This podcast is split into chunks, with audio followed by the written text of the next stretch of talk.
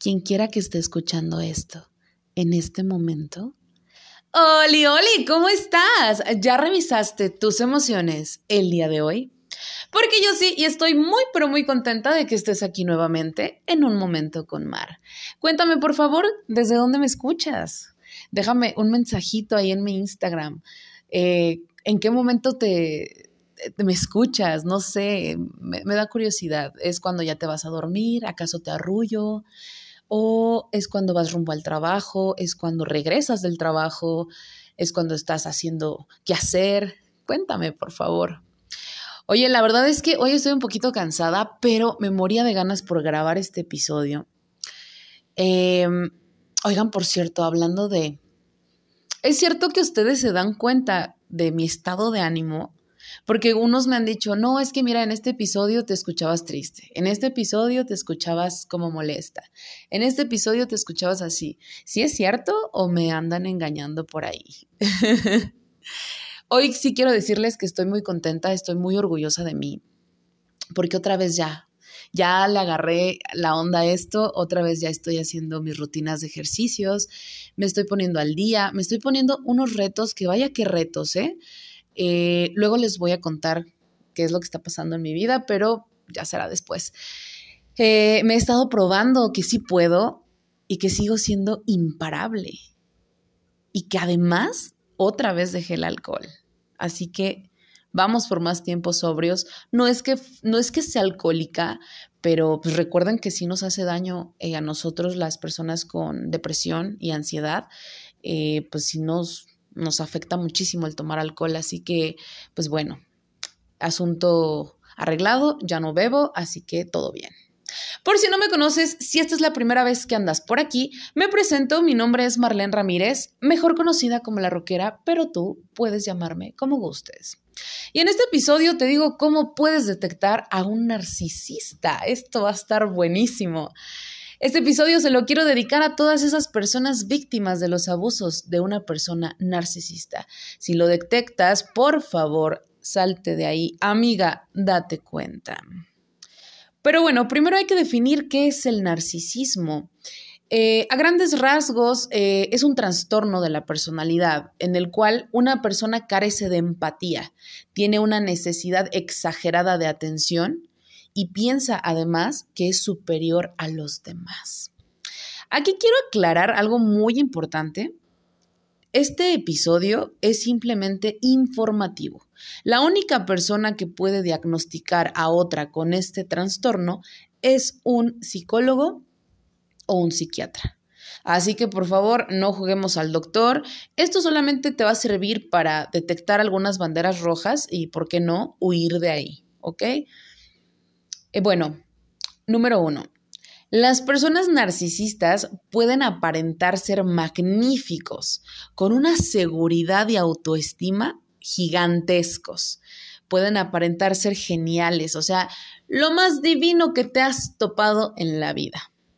Pero en realidad poseen baja autoestima ya que se alimentan de halagos, de admiración, de validación por parte de otras personas ellos siempre van a buscar a personas que puedan hacerlo sentir casi, casi como un dios. Número dos, si no obtiene buenas críticas de tu parte, esto lo puede poner de mal humor, incluso hasta ponerse agresivo.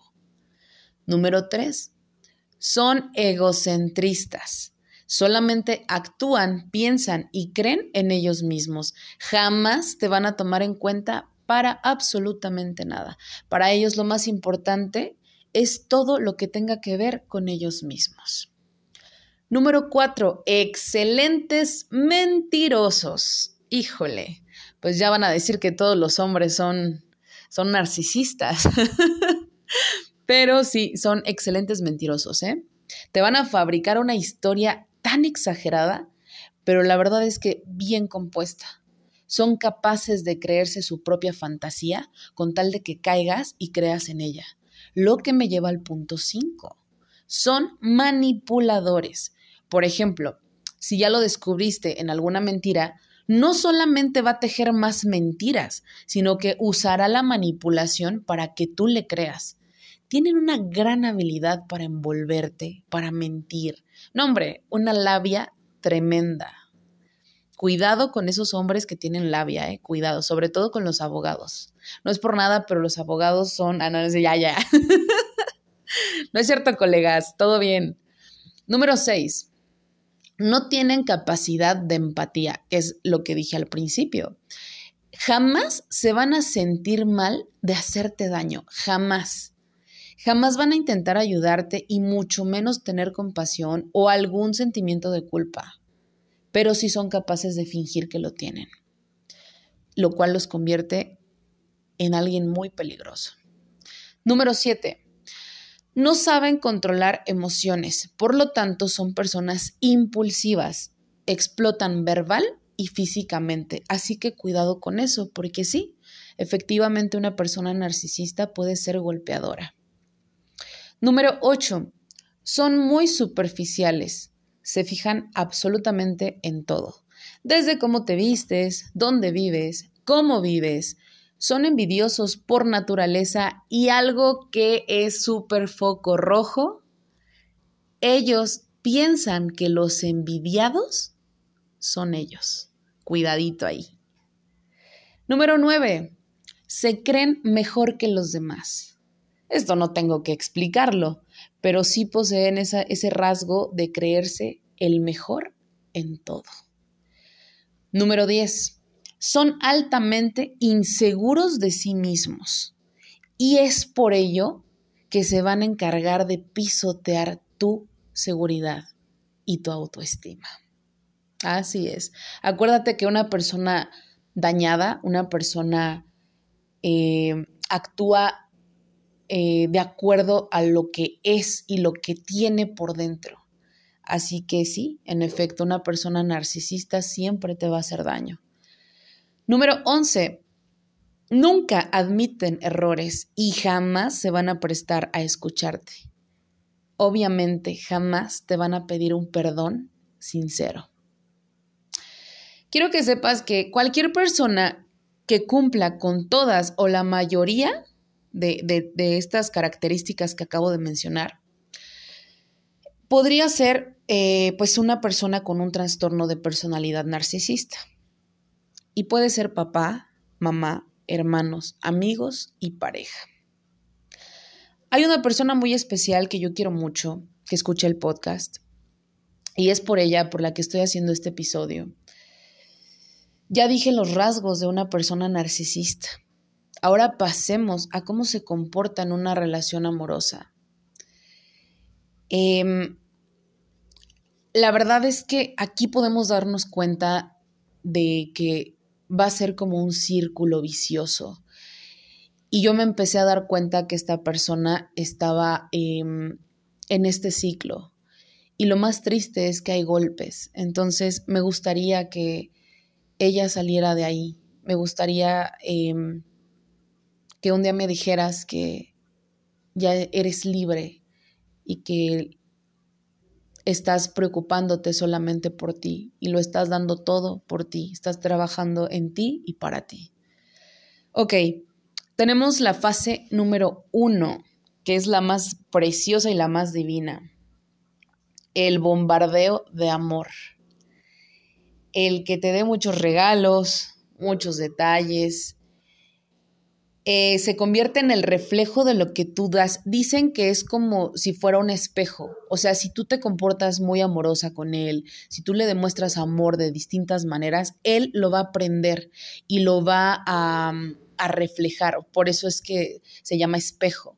Se va, a se, va se va a comportar igual que tú te comportas para darte como esa seguridad de que, de que también va a ser recíproco y no inventes, de verdad que incluso escuchando esto me da mucho miedo el amor, porque así es al principio, realmente era lo que platicábamos en otro podcast. Al principio em, damos a notar lo mejor de nosotros, entonces em, nunca nos decimos nuestros, nuestros defectos, qué es lo que nos molesta, qué es lo que nos saca de quicio, qué, cuáles son nuestros errores.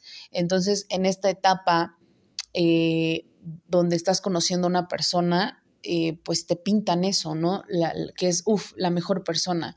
Pero regresando aquí al punto del bombardeo de amor, pues en este lapso, él se va a encargar de que tú veas en él, precisamente lo que hablamos, la mejor opción y le puede caer muy bien a todo el mundo, a todos, a tus amigos, a tu familia.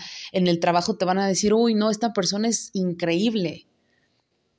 Aquí es que se hace notar como si fuera el mejor postor, lo mejor que te ha pasado en tu vida. Ay, no, qué feo, qué, qué feo caso. me da miedo, la verdad me da miedo toparme con una persona así.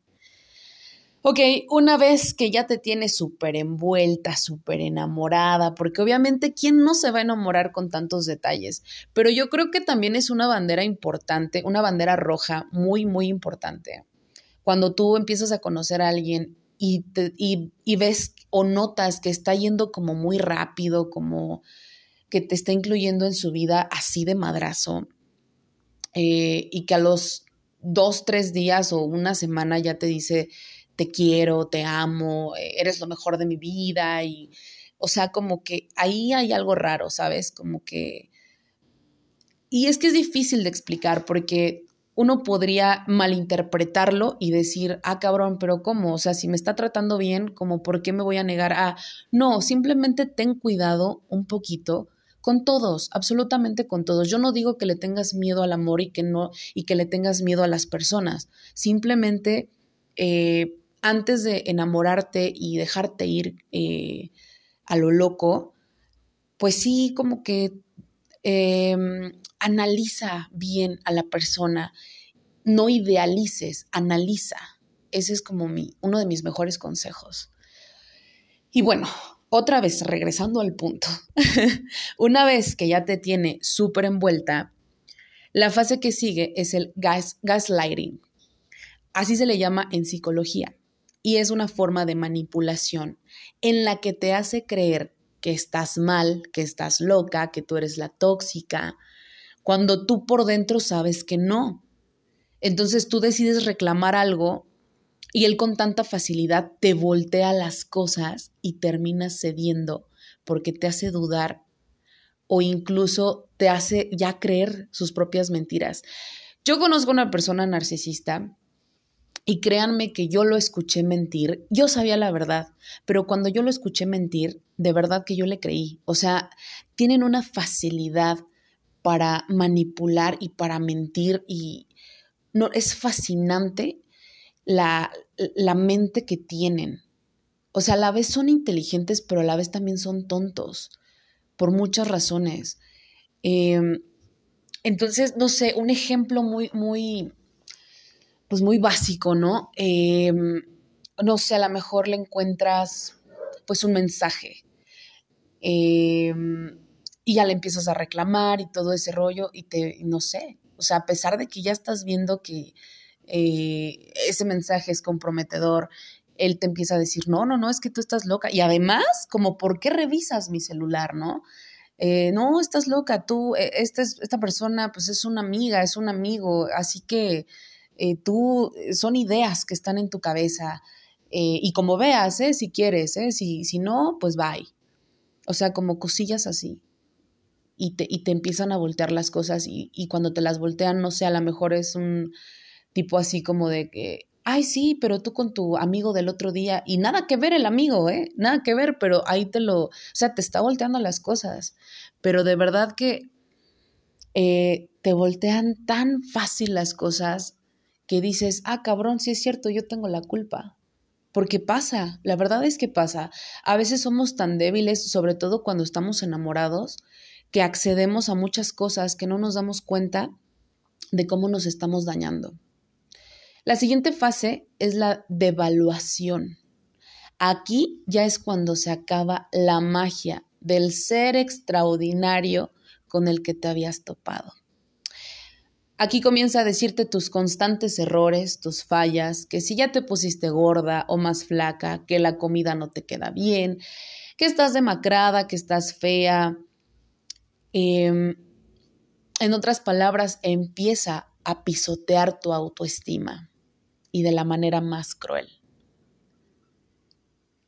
creo que mm, eso es una de las cosas más horribles que te pueden pasar. Que tu pareja, que la persona que tú amas, te, te den la madre con el autoestima. Eso sí lo he pasado y de verdad que no se lo deseo a nadie. De por sí yo tenía problemas de autoestima y luego llega, eh, llega alguien y me dice cosas feas respecto a mi físico, eh, que yo sé, yo sé que soy una diosa, yo sé que estoy preciosa, pero uno tiene inseguridades. Entonces, em, pues sí te hacen, te hacen tirarte al piso, horrible. Y bueno, pues ya otra vez regresando a, este tema, pues el narcisista te va a alejar de tus amigos, te aísla de tu familia, a tal grado que te convence de que él es lo único que tienes, porque es el único que te ama.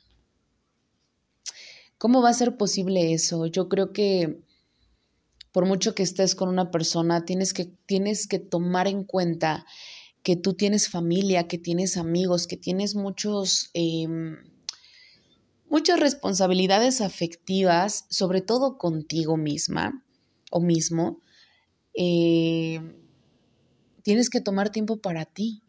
No lo enfrasques en una sola persona, no te pierdas por una persona. Eh, yo sé que muchos de mis amigos, incluso me atrevería a decir que el 90% de ustedes siempre han hecho lo mismo. Cuando tienen, cuando empiezan a tener novio, descuidan todo y no está bien. No está bien que a esa persona la conviertas en tu prioridad. Para empezar, tu prioridad debes de ser tú mismo. Y después todo lo demás. Entonces, eh, pero a veces cuando te topas con una persona así, narcisista, que ya te alejó de tu familia, híjole, se convierte ya en un ciclo que te destruye muchísimo. Porque aquí ya también pueden ser insultos, golpes, y te puede, y ya cuando tú, o sea, cuando tú tienes ya como la decisión o, él ya te está notando como que ya tú te quieres ir de ahí, va a pedirte perdón, va a arrastrarse por ti, pero ¿qué crees? Todo eso es falso. Nada de lo que te diga es sincero. Por lo mismo, porque tiene, em, más bien, carece de empatía. Él solamente se va a asegurar de que no lo dejes. Y si intentas dejarlo, estas fases, como te digo, se convierten en un ciclo. Porque cuando tú tomas la decisión de alejarte, otra vez comienza a bombardearte de amor. Y así, otra vez. A lo mejor tú caes, a lo mejor tú dices, bueno, vamos a, darle otra oportunidad eh, y vuelve a pasar lo mismo. Y aunque pase por tu cabeza, porque yo sé que a lo mejor está pasando por tu cabeza que lo vas a ayudar, que va a cambiar, no, mi amor. Ni lo puedes cambiar, ni lo puedes ayudar, ni lo puedes salvar. Lo mejor en estos casos y lo más sano es alejarte. Alejarte para trabajar en tu amor propio, acompañado de terapia. No te dejes herir. Ellos solo pueden dañarte si tú se los permites. Recuerda que nosotros decidimos hasta dónde y hasta cuándo nos hacen daño. Ya sabes que mi nombre es Marlene Ramírez y que me encuentras en Insta como Yesenia-Brumel. Espero este episodio te sirva a ti o a alguien que esté pasando por un amorío así de abrumador. Salte de ahí, por favor, no soportes que te roben tu luz por migajas de un amor inexistente. Nos estamos conectando la siguiente semana. Yo te mando un beso y un abrazo. Chao.